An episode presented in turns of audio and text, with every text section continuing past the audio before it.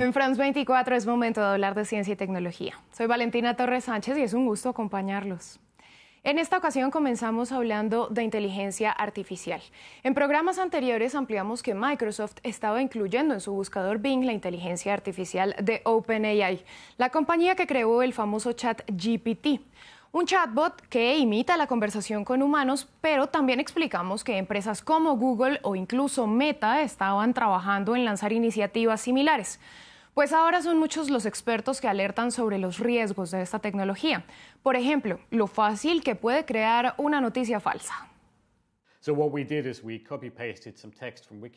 Lo que hicimos fue copiar y pegar algunos textos de Wikipedia y algunos artículos web sobre el conflicto en Ucrania, el gasoducto Nord Stream y las maniobras navales de Estados Unidos en 2022. Y luego le pedimos que escribiera un artículo insinuando que Estados Unidos atacó el gasoducto y lo hizo muy bien, así que es posible, así de fácil. Solo con copiar y pegar, pedirle que escriba una pieza de noticias falsas de algo sobre lo que no tiene idea. Los expertos piden un poco más de escepticismo sobre lo que se lee en línea porque este tipo de tecnología puede ser fácilmente manipulada, lo que a su vez puede generar una gran cantidad de información falsa o falsificada. Por ejemplo, al simular los comentarios en redes sociales que darían las personas sobre cualquier tema.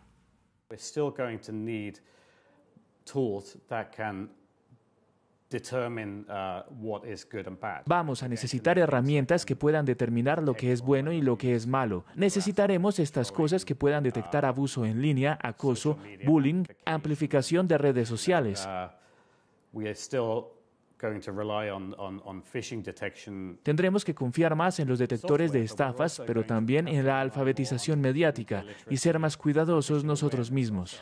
Otra de las críticas que hacen los expertos es, por ejemplo, cómo tendrán que entrenarse los profesores para evitar que estas herramientas, que no son buscadoras de contenido, sino creadoras de contenido, estén detrás de ensayos, análisis y otro tipo de productos académicos realizados por estudiantes. Pero no todos opinan lo mismo. Para algunos profesores, por ejemplo, es necesario integrar estas tecnologías que ponen a prueba lo que realmente aprenden los estudiantes en las aulas.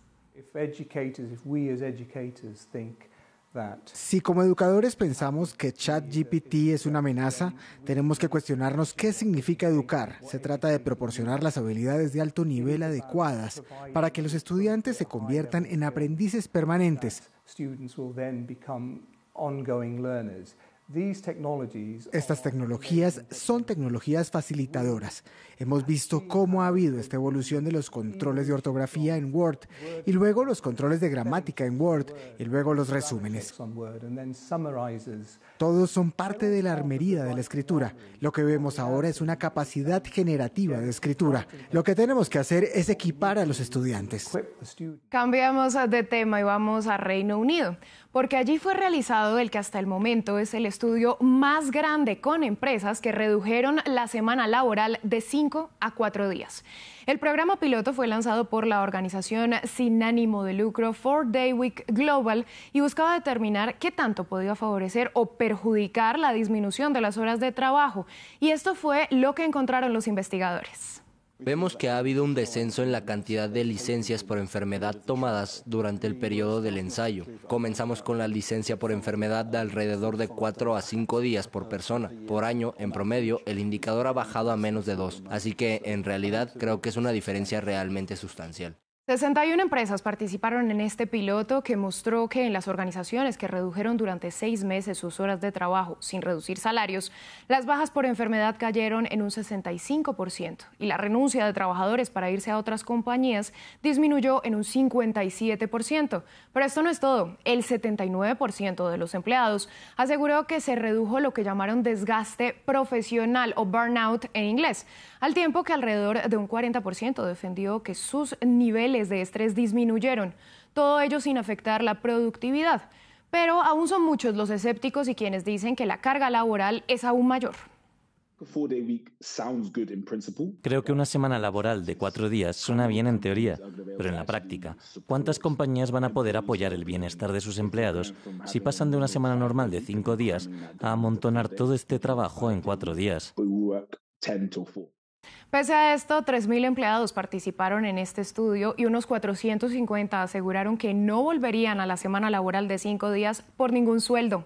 De las 61 compañías participantes, 56 dijeron que implementarán semanas laborales de cuatro días a lo largo del año tras el piloto. Y finalizamos este espacio en Japón porque empresas de este país quieren ser pioneras en enviar humanos a la estratosfera para que puedan ver la Tierra desde fuera en globos. Según los responsables, estos viajes no requerirían una gran formación ni tampoco un tiquete tan costoso en comparación con los precios de Blue Origins o Virgin. Iguaya es una empresa que tiene como objetivo hacer viajes al espacio en globos y estamos muy cerca de hacerlo realidad. Si podemos lograrlo, podemos democratizar las experiencias espaciales.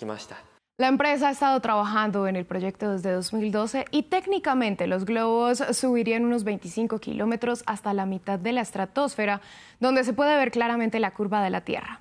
Dichos globos tienen 1,5 metros de diámetro y varias ventanas y permanecerían en el espacio aéreo japonés. Así llegamos al final de este espacio. A ustedes les agradecemos su sintonía. Continúen con nosotros en France24 y France24.com.